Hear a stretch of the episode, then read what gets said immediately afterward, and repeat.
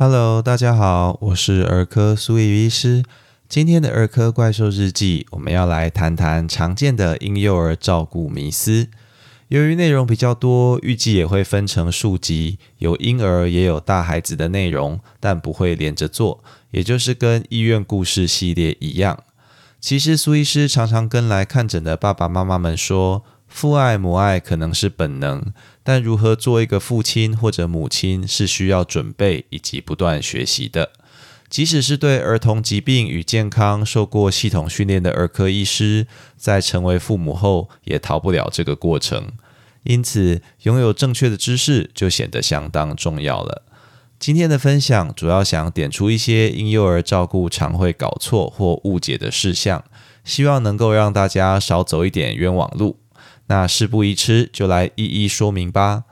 今天我们第一个要来谈的是新生儿照顾上的迷思。究竟新生儿喝奶要喝多少才够呢？需不需要定时定量？而有些人甚至会告诉你，新生儿每天每公斤要喝一百五十 CC 的奶才够，也就是三公斤的宝贝每天要吃四百五十 CC，而且每四个小时就要吃一次，那就是每次就要喂个七十到八十 CC 才够。真的是这样吗？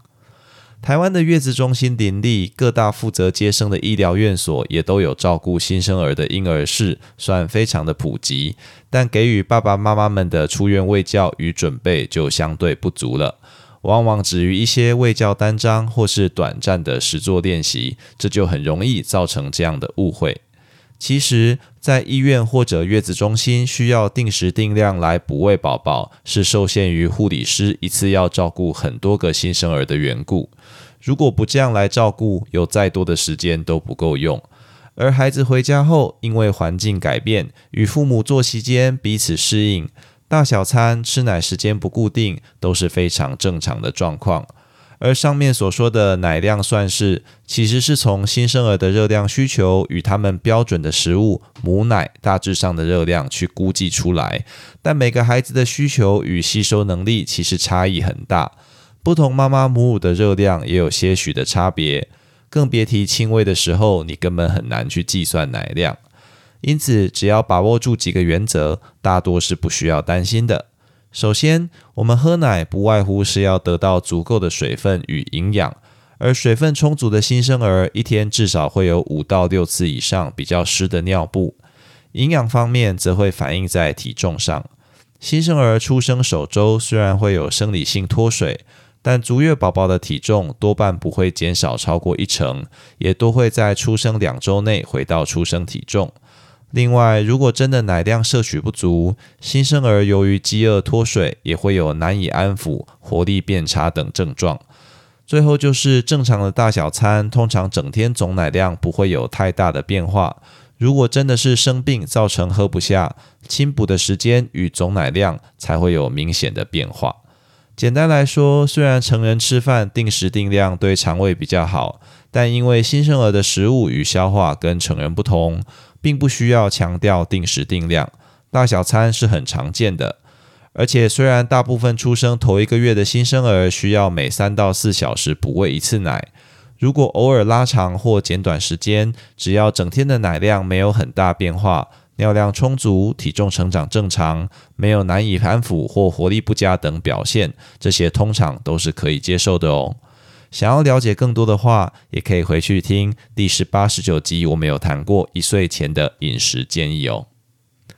那第二个迷思，我们来聊新生儿的睡眠问题。很多月子中心广告词上都写什么微电脑、高科技灯光控制啊，帮你的宝贝调整生理时钟，回家后一样一夜好眠什么的。那关于这个，苏医师姑且就先不吐槽灯光控制需不需要微电脑、高科技啦。那新生儿真的有所谓的生理时钟吗？其实我们一般去讲的生理时钟，多半是指睡眠周期与定时入睡的意思。以我们成人来说，睡眠可以细分成四个阶段，其中这四个阶段又可以分成快速动眼期，也就是 REM 睡眠，与非快速动眼期的三个阶段，也就是非 REM 睡眠这两大类。那我们晚上睡觉，其实就是分别经历好几次的 REM 与非 REM 睡眠切换，去完成一次的睡眠。REM 睡眠的时候，大脑比较活跃，会做梦，但这些讯号会被抑制，而且局限在脑部与眼球，不然就变成梦游症了。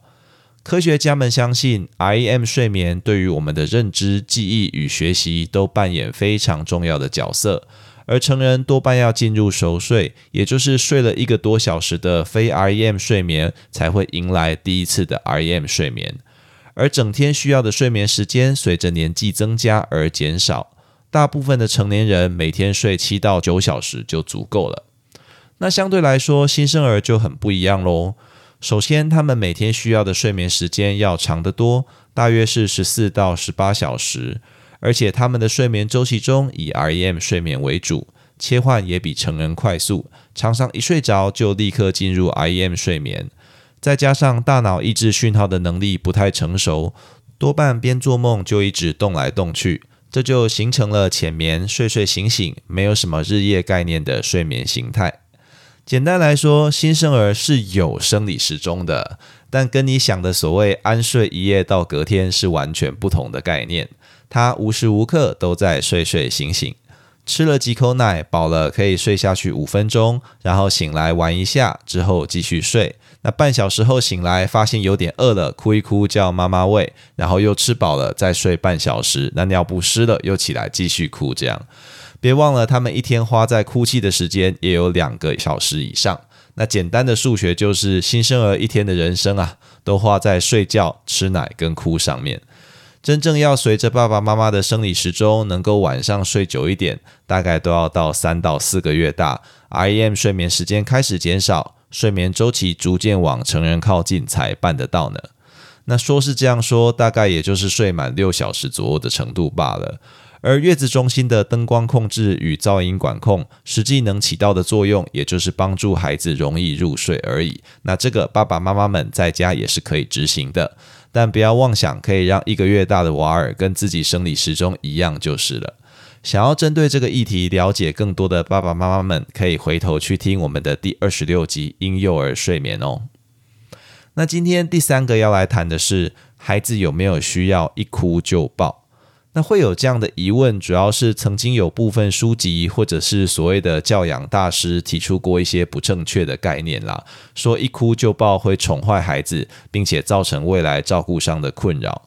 事实上，研究指出，在照顾者怀里的孩子确实会比较安心，而减少哭泣。而这些哭泣与各种互动行为有得到正向回馈的孩子，在他们未来的成长过程中，除了抗压性比较好，也有更好的人际关系。简单来说，就是比较容易信赖其他人与怀抱希望。即使我们没有办法透过非常严谨的实验来验证，从生物学的角度来说，人类算是育儿期最长的哺乳类。要在孩子常会哇哇哭的新生儿时期来忽略孩子的需求与互动，不仅不自然，也不合理啦。我们一般会建议父母对孩子的哭泣采取尽力而为的态度，也就是你要先接受没有不哭的孩子这件事，然后对孩子的哭泣以不会让照顾者身心不堪负荷的程度去进行适度的反应，取得一个平衡。毕竟照顾孩子本来就不容易。更何况，如果奶也喂了，尿布也换了，也不像生病但却哭不停的孩子呢？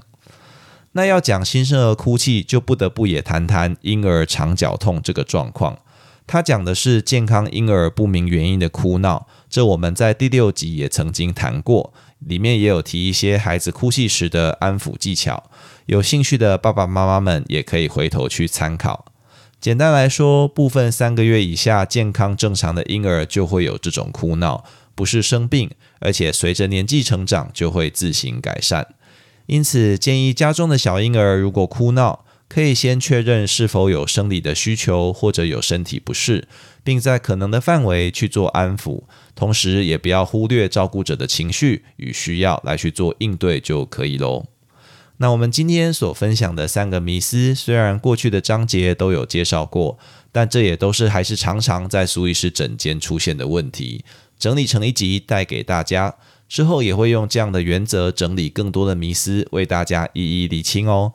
最后，苏医师想跟大家报告一下，由于三月份有一些特别的工作安排与家族旅行，实在没有准时更新的自信，所以如果有期待苏医师分享的内容，大家可以寄信告诉我，不然可能就要等到四月才会迎来下次更新了。以上就是今天的全部内容。如果你喜欢本频道，欢迎按下关注、订阅，并且分享给你周遭的亲朋好友，这样就能收到本频道的最新通知，也让苏医师有动力提供大家更优质的内容喽。也欢迎各位听众到 Apple Podcast 留下你对频道的看法，或寄 email 到频道信箱，提供您宝贵的意见哦。我是苏宇医师，我们下次见。